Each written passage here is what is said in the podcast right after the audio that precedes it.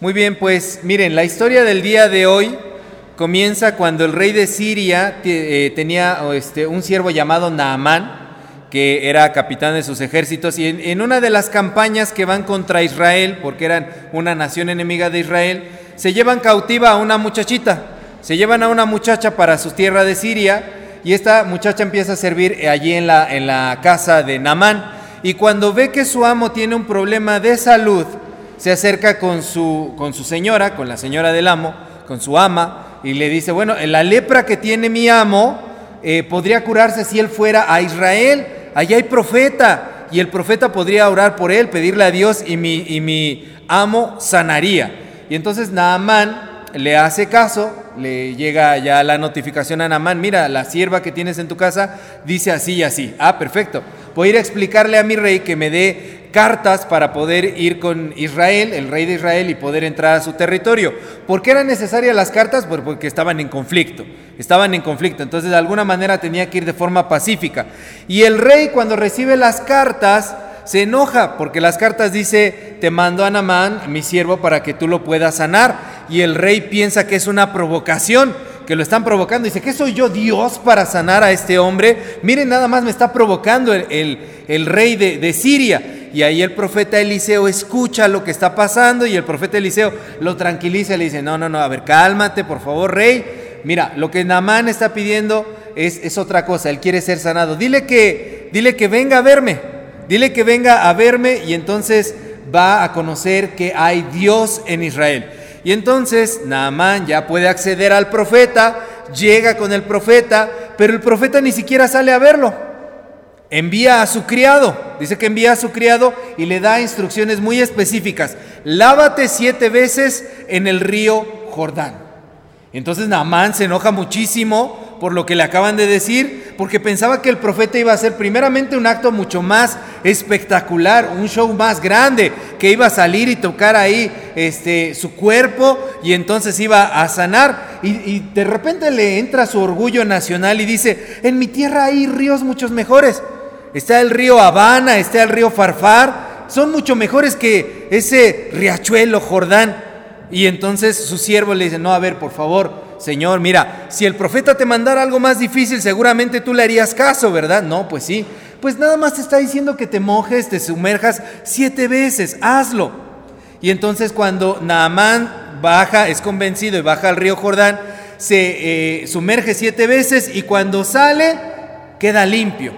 Y se alegra mucho y entonces va con el profeta y le lleva algunos regalos y el, profeta no acepta los regalos y de repente pues ahí le dicen a Amán, bueno, no acepta los regalos, pero por favor ahora tú regálame el cargamento de dos mulas de tierra, porque a partir de ahora yo solamente le voy a servir a Jehová y quiero llevarme tierra de este lugar para donde yo vivo, poner allí mi altar con tierra de este lugar y adorar de donde yo vengo, de Siria, solamente adorar a Jehová Dios, porque sé que es el Dios verdadero. Ahora conozco que es el Rey verdadero. Entonces, ese es el resumen, ¿no? De la historia que acabamos de ver. Ya nada más leímos los últimos tres versículos. Y de esta historia podemos aprender los siguientes tres puntos. Quiero que nos quedemos con tres puntos de esta historia el día de hoy. Punto número uno, Israel y Siria no se llevaban bien. Israel y Siria no se llevaban bien, tenían conflictos armados, tenían conflictos bélicos, había guerra ahí, tanto que se llevan a una joven cautiva para Siria. O se ve también cuando el rey malentiende las cartas de, como una provocación, ¿verdad? del rey de Siria. El clima, podemos adivinar que el clima era muy tenso. Era, era muy difícil entre esas dos naciones lo que estaban viviendo. Había pleito, era un, un clima que hagan de cuenta como cuando nosotros estamos en nuestras casas y hay un problemita ahí sin arreglar, estaban tensas las cosas. Pero cuando se trata de la obra de Dios, cuando se trata de la obra salvadora de Dios, no hay conflicto que pueda resistir al poder de Dios. No hay conflicto que pueda resistir al poder de Dios. Todo conflicto es hecho a un lado. Tanto así que Dios utiliza a una joven esclava para hablar a sus amos y toca el corazón de un rey extranjero para buscar en tiempos de guerra un acuerdo de paz para poder buscar la sanidad de Naamán. Y además permite que el profeta el profeta del pueblo elegido, el profeta de Israel, de los que son los puros, los santos, el pueblo consentido de Dios, atienda a un capitán extranjero, atienda a un capitán del ejército contrario, no cualquier extranjero, estos eran sus enemigos, atiende a un capitán del ejército contrario. Eso quiere decir, hermanos, que Dios rompe todas las barreras. Dios rompe todas las barreras. Y nos invita a nosotros también a romper nosotros las barreras. Y la primera pregunta en este primer punto es, ¿estás rompiendo las barreras de tu vida para que Dios actúe? Es decir, ¿estás haciendo tus diferencias a un lado para pedir que Dios obre en la vida de los que te caen mal? No, pastor, pero es que me caen mal. Me insultan, me dicen de cosas. Son los que tienen contra mí. Oh, es que usted no conoce a mis vecinos, pastor. Usted no, no, usted los ve que vienen al templo y son mis familiares, pero ya en la casa, pastor, usted no los ve, cómo hablan, cómo se comportan. No, Dios rompe todas las barreras. ¿Estás rompiendo tú las barreras para poder acercarte a los que te hacen mal? Es más, ya no hablo ni siquiera de acercarse. ¿Oras por ellos? Sí, pastor, yo oro que el Señor los reprenda y que los acabe y que venga algo contra ellos y ya entiendan. No, oras para bendecirlos. Oras por esas personas que se consideran o que incluso tú llegas a considerar tus enemigos. Aunque la situación te sea adversa, aunque no tengas el control de las cosas, aunque el clima esté muy tenso entre esas partes, entre esas personas, entre esa familia o en el trabajo. Yo no sé, de verdad que hay veces que hay compañeros que dice uno, ay Dios mío, ¿por qué a mí? Lleva, ya no quiero ser tu mejor guerrero, por favor, dale tus batallas a otro, porque las personas que me pones a mi alrededor, de veras que son bien dificilitas de poder tratar, ¿estás rompiendo las barreras? ¿Compartes de Dios en esos momentos como la muchacha esclava? La muchacha era esclava, hermanos. Podía haber odiado a sus amos. O sea, ella estaba obligada a estar allí. No podía irse para ningún lado. Era esclava. Podía simplemente limitarse a hacer sus funciones y vivir con un odio interno dentro del corazón. Pero ¿qué es lo que hace la muchacha? Habla de Dios. Habla bendición para los que se la llevaron cautiva. ¿Rompes tú las barreras? ¿Hablas, bendices a los que te están haciendo el mal? Ese es el punto número uno. Punto número dos. El rey de Israel, dice aquí la historia, que malentiende la carta. Y la verdad es que la carta sí estaba un poco mal redactada. Dice, te envío a mi siervo Namán para que lo sanes. Está mal redactada la carta. Y el rey también se lo toma muy a mal.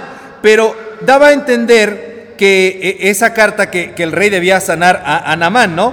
Esto provoca un cortocircuito en la comunicación y el rey de verdad que se enoja y se crea lo que en México casi nunca pasa y en Extlalpan menos, que es el teléfono descompuesto, ¿verdad? Que fulanito dijo que tú dijiste, que aquel dijo, que yo dije, que qué dije. Decimos unas cosas, hermanos, a veces que no tiene nada que ver un cortocircuito bien fuerte en la, en la comunicación, ¿verdad? Ese teléfono descompuesto que cuando el profeta Eliseo escucha, se encarga de canalizar bien la información. No, rey, mira, lo que está sucediendo es esto. Tienes que hacer a esto y aquello y dile que venga conmigo y vas a ver que hay Dios en Israel.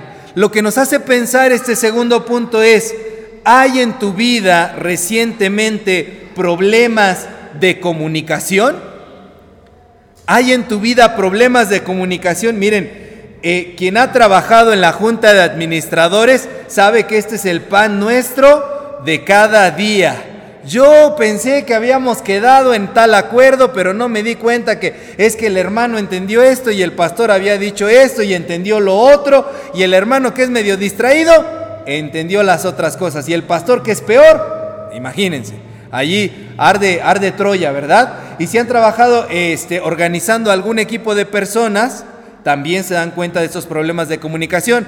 Y si son padres de familia o jefes de familia o jefas de familia, imagínense, la comunicación y el cortocircuito que se crea, más cuando los hijos son adolescentes, ahí es el lloro y el crujir de dientes, como decía Jesús, la comunicación entre los adolescentes y los padres no fluye. Por más que quieran, están hablando idiomas diferentes, están diciendo, no, papá, tú ya estás viejito, tú ya no sabes de esas cosas. Y uno los ve así, no, esta generación viene muy mal y hay una, una falta de comunicación muy profunda. ¿Hay recientemente en tu vida problemas de comunicación? Y más allá, ¿te has ofendido de a gratis últimamente? Porque hermanos, decimos que los mexicanos nos reímos de todo, pero los mexicanos la mejor descripción que nos queda es que somos jarritos de tlaquepaque, como se dice coloquialmente, ¿verdad? Dicen algo de nosotros y uh, para que los perdonemos, hermanos para que se nos olvide lo que dicen de nosotros. A cada rato en las conversaciones lo estamos saque y saque y saque y saque, ¿no? Alguien me dijo, este, las mujeres tienen memoria histórica. ¿Cómo yo? ¿Recuerdan muchos datos? No, es que no se les olvida. Y yo nada más no diría que las mujeres, ¿verdad? También los varones, los hombres, también tenemos este tipo de memoria histórica, aunque no lo expresemos, ahí lo traemos cargando en el corazón. No, yo no le ayudo. ¿Por qué le voy a ayudar si él habló así de mí? Él dijo eso de mí. Me he topado aquí en, no, en la iglesia, no, perdón. En otras iglesias me he topado la situación, ¿verdad? De que es que hace cinco años, hace diez años, cuando estuvimos trabajando en la iglesia, los hermanos fulanos dijeron esto, hicieron aquello y no nos dejaron hacer aquello. Sí, aquí en Exlalpa no era, perdón, corrijo, era en otra iglesia. Pero hay esos problemas, hermanos, de que nos ofendemos por los problemas de comunicación y nos, nos llegamos a, a, conservar de tantas, tantos años estos problemas que no nos permitimos volver a tratar con esas personas. Y más allá, en estos problemas de comunicación, tendríamos que preguntarnos a nosotros mismos, ¿me estoy comunicando bien con los demás? ¿Me estoy comunicando bien con los demás? ¿Les estoy dejando claras cuáles son mis ideas? ¿Qué es lo que yo quiero? ¿Qué es lo que yo necesito? ¿Qué es lo que yo anhelo? ¿Qué es lo que yo espero? Eh, reviso que todos hayamos entendido la misma cosa. ¿Me estoy comunicando bien con los otros? Porque aquí ambos, eh, ambos lados cometieron errores de comunicación, ¿verdad? El rey de Siria escribió medio mal su carta y el rey de Israel se lo tomó a peor. Y eso pudo haber derivado Gracias a Dios, ahí intervino Eliseo, pero pudo haber terminado en un pleito de proporciones muy grandes, ahora sí que proporciones bíblicas, como se dice, ¿no? Entonces constantemente este problema de la comunicación nos ataca como seres humanos, porque cada cual entiende lo suyo y se arman pleitos que no se deberían. Permitimos a Dios que ponga orden en nuestra forma de comunicarnos con los demás porque a veces somos de los que decimos, yo sí le voy a decir sus tres verdades, ahorita me va a escuchar. Yo soy de los que no se queda callado, yo soy de los que siempre digo lo que pienso. Y eso no está mal, hermano, pero ¿cómo dices lo que piensas? Ese es el problema. Como va, así, decimos las cosas como va, a lo mexicano, a lo bruto, ¿verdad? A veces decimos las cosas así, tan, tan duro para los demás, que no nos ponemos a detener, que no importa tanto que hayamos dicho lo que pensamos, sino que no lo dijimos de la manera adecuada. Puede que cuando hables tengas un tono muy golpeado y no lo sepas. Estoy hablando normal. Sí, pero es que tú hablas normal así. Así eres tú normal, ¿no? Tienes que bajarle tres rayitas a tu volumen y a tu tono y a tu expresión, porque no es normal eso que tú estás haciendo. Hablas con violencia, reflejas algo que traes en tu interior, un deseo atorado, unas palabras en el cogote que no has dicho y que las traes ahí cargando y por eso te cuesta trabajo relacionarte y comunicarte con los demás. Entonces cuando nosotros nos comunicamos, hermanos, ¿estamos entendiendo bien lo que dicen los otros? ¿Estamos usando bien las palabras correctas? Esto casi no pasa, ¿verdad? En las familias, casi no pasa en las parejas, casi no pasa con los cristianos. Eh, nosotros de verdad hablamos y son lenguas angelicales lo que salen de nuestra boca. Pero necesitamos, hermanos, permitir a Dios que ponga orden en nuestra forma de hablar con los demás. ¿Te estás comunicando bien? Punto número dos. Punto número tres. Naamán se preparó con todo lo que él conocía. las costumbres que él tenía. Dice que cuando fue allá a ver al profeta llevaba regalos, llegaba plata, oro, vestidos, y era la costumbre que él tenía. Él sabía que a los que hacían e intervenían para la divinidad había que darles todos esos regalos y todas esas, esas dádivas. Además esperaba que cuando el profeta saliera fuera de acuerdo a sus usanzas religiosas. En primero de Reyes 18, un enfrentamiento entre Elías y los profetas de Baal, nos hace saber que los profetas de las otras naciones eran muy dados al show, eran muy dados al espectáculo, les gustaba andar haciendo exhibiciones y los profetas de Baal se cortaban y gritaban y danzaban y hacían mucho mucha faramaya. Entonces cuando Naamán va con Eliseo, él está esperando que Eliseo haga algo así, de que menos que valga la pena la ida, que esté bueno el espectáculo, ¿no? Y Naamán ni siquiera sale. Es como cuando venimos al templo con el deseo de ser entretenidos, ¿no les ha pasado? Yo sé que ustedes no son así, pero algunas veces han hablado con algún hermano así que, hoy no me gustó el culto, ah, no sabía que era show de payasos, no sabía que te teníamos que entretener no sabía que tenía que estar divertido. Vienes a alabar a Dios, ¿verdad? Y a veces venimos con expectativas de, hoy estuvo medio aburrido, hoy no me gustaron las alabanzas, pero a Dios sí. Y son para Dios. Y eso es lo importante, ¿no?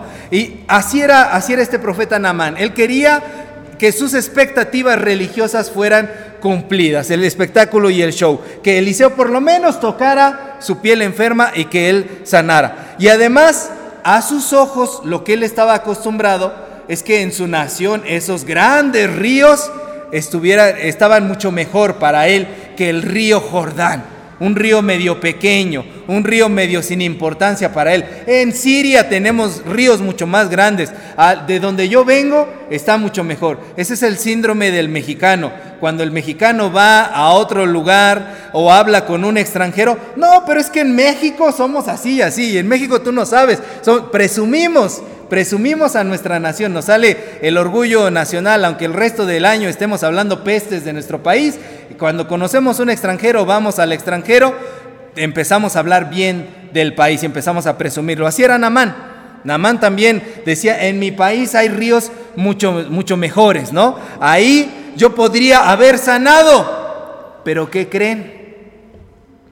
No había sanado a lo que él estaba acostumbrado, a su religión, a sus formas, a sus costumbres, a sus tradiciones, a su país, a sus ríos preciosos, no lo habían podido sanar. Sus profetas no lo habían podido sanar. Eh, entonces, el hecho de que esta, esta sierva aconseje nos da también a entender que Namán mismo no veía su problema.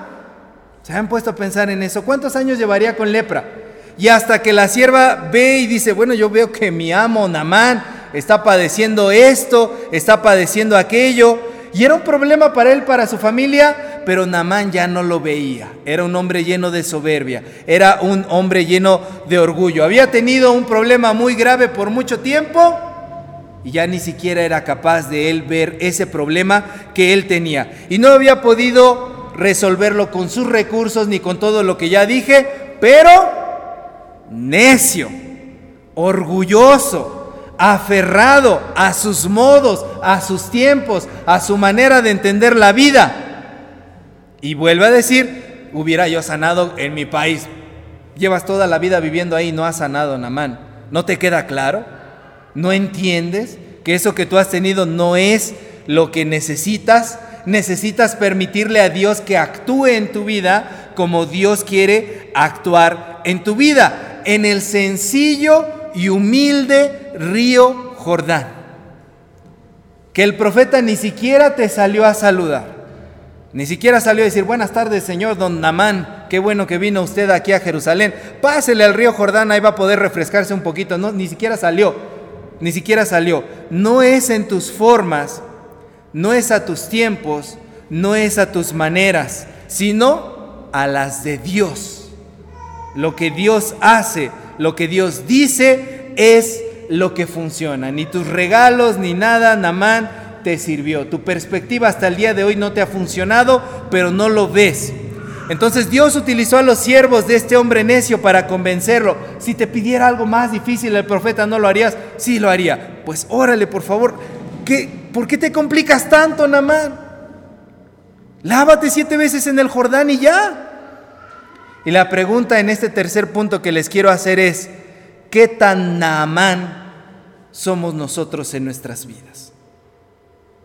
¿Qué tan necios somos? ¿Qué tan aferrados somos? Ya lo intentamos de esa forma y otra vez y otra vez y otra vez y otra vez y no funciona.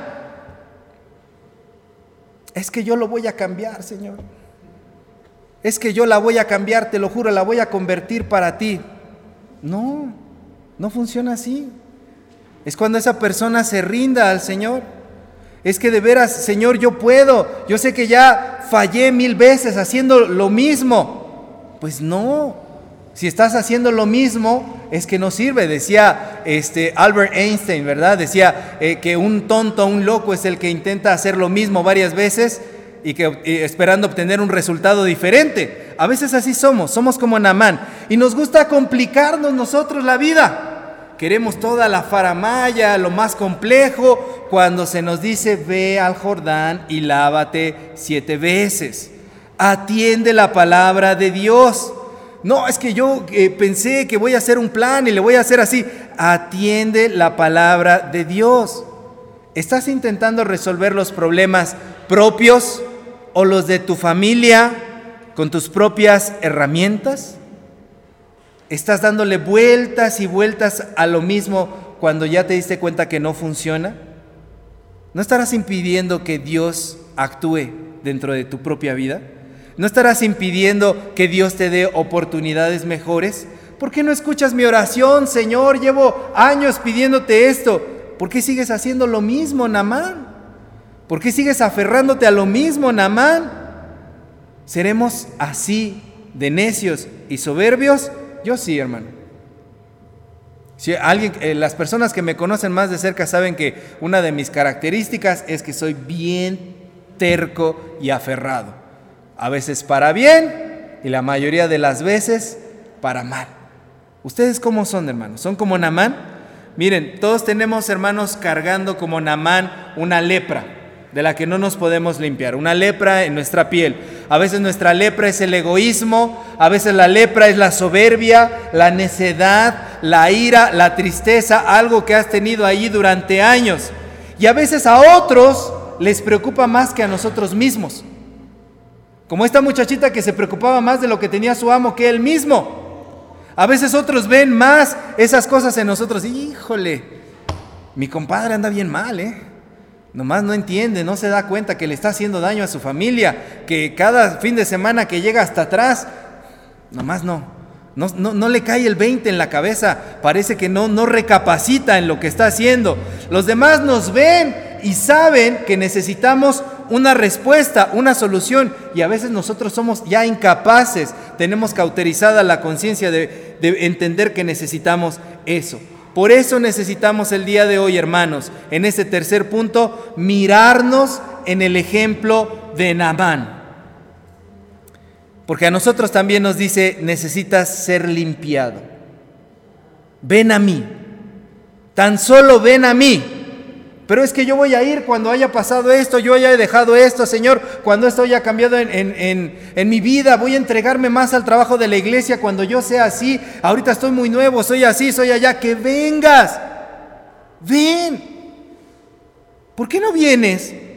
Solamente sumérgete en el río de mi presencia siete veces. El número siete es simbólico en la Biblia, significa la perfección de Dios. Sumérgete plena y completamente en mí.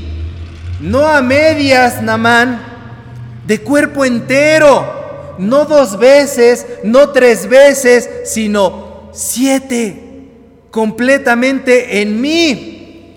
¿Quieres jugar al cristiano medio cristiano? ¿Quieres jugar al creyente medio creyente? ¿Quieres jugar al que está pero no está? El que sí pero no tanto. No, es que eso ya es fanatismo, pastor. Tengo otras cosas que hacer. Tengo otras cosas que hacer. A veces queremos jugar con Dios de esa manera. Y no es donde nosotros queramos y como nosotros lo queramos, sino como Dios lo quiere. Dios nos dice, no es a tus recursos, sino en mí y en mi palabra. Sumergido en mí, sentirás como la piel se te vuelve como la de un niño. La piel como la de un niño, es decir, vas a empezar a ser como un niño, vas a empezar a mirar como un niño. Los que estamos llevando el plan de lectura de la Biblia en un año, ¿cómo se llama ese plan de lectura? ¿Alguien recuerda? Sumergidos en su palabra. ¿No es cierto que ahora que nos estamos sumergiendo en la palabra del Señor estamos empezando a ver la Biblia como niños? Preguntándonos por qué esto y por qué aquello y por qué el otro y por qué esto otro. Estamos sintiendo cómo estamos siendo limpiados, cómo estamos siendo lavados, cómo estamos sintiendo esa restauración de parte de Dios. Si usted todavía no se une al plan de lectura, hermano, yo lo invito. Únase a ese plan de lectura. Vale la pena leer la palabra del Señor diariamente. Vale la pena poder decir, terminé de leer ese libro. Terminé de leer esos 66 libros. Únase. Sentimos cómo Dios nos va limpiando y cómo vamos aplicando esa palabra escrita que se transforma en una palabra viva que puede darnos esa salvación, esa limpieza que necesitamos dentro de nuestras vidas. Y también el Señor quiere lavarnos, pero nosotros necesitamos desear también ser lavados. Así que, hermanos, no lo olviden, resumo los tres puntos. Número uno, Dios puede romper las barreras. Número dos, Dios trae conciliación por medio de nuestra comunicación. Y número tres, Dios puede lavarnos y sanarnos, pero es a su modo, no al nuestro. Así que vamos a obedecer la voz de nuestro Señor. Y en lugar de aferrarnos a nuestras ideas como Namán, necesitamos decir todos fuertemente como lo que cantamos antes de este sermón. ¿Qué fue? Sumérgeme en el río de tu espíritu. Necesito refrescar este seco corazón sediento de ti. Límpiese de la lepra que trae. Límpiese de lo que trae arrastrando, lo que sea. Miedo, ira, temor, rencor, odio, problemas, lo que sea. Necesita sumergirse en el Señor ahora. Estoy seguro que si nos pidieran algo más difícil lo haríamos. ¿No es cierto que la gente es capaz de ir de rodillas a Chalma, a la basílica, comprar un montón de cosas veladoras, comprar un montón de, de adornos, de objetos que realmente no necesita. ¿No es cierto que a veces le invertimos mucho más a otras cosas que no necesitamos en nuestra vida? El Señor solamente nos dice, ven, sumérgete. No seamos Namán el día de hoy. Vamos a ponernos de pie, hermanos. Amado Padre, gracias por la palabra que hablas a nuestro corazón, Señor. Límpianos, lávanos, Señor. Señor y Padre Celestial, te ruego, Señor, que esta pueda ser la oración de mis hermanos, que esta pueda ser la oración mía, que esta pueda ser la oración que le vemos a ti. Necesitamos sumergirnos en ti, necesitamos que tú nos perdones. Necesitamos ser limpiados, Señor. Tú sabes lo que cada uno de nosotros tiene en su vida el día de hoy. Lávanos, Señor. Lávanos más y más de nuestra maldad y límpianos de nuestro pecado. Lávanos en tu sangre, Salvador. Límpianos de toda la maldad. Señor, traemos a ti nuestra vida para que sea, Señor, tuya por la eternidad. Oramos, Señor, porque sabemos que tú eres el Dios que tiene las aguas de la vida para limpiarnos. En Jesús. Amén.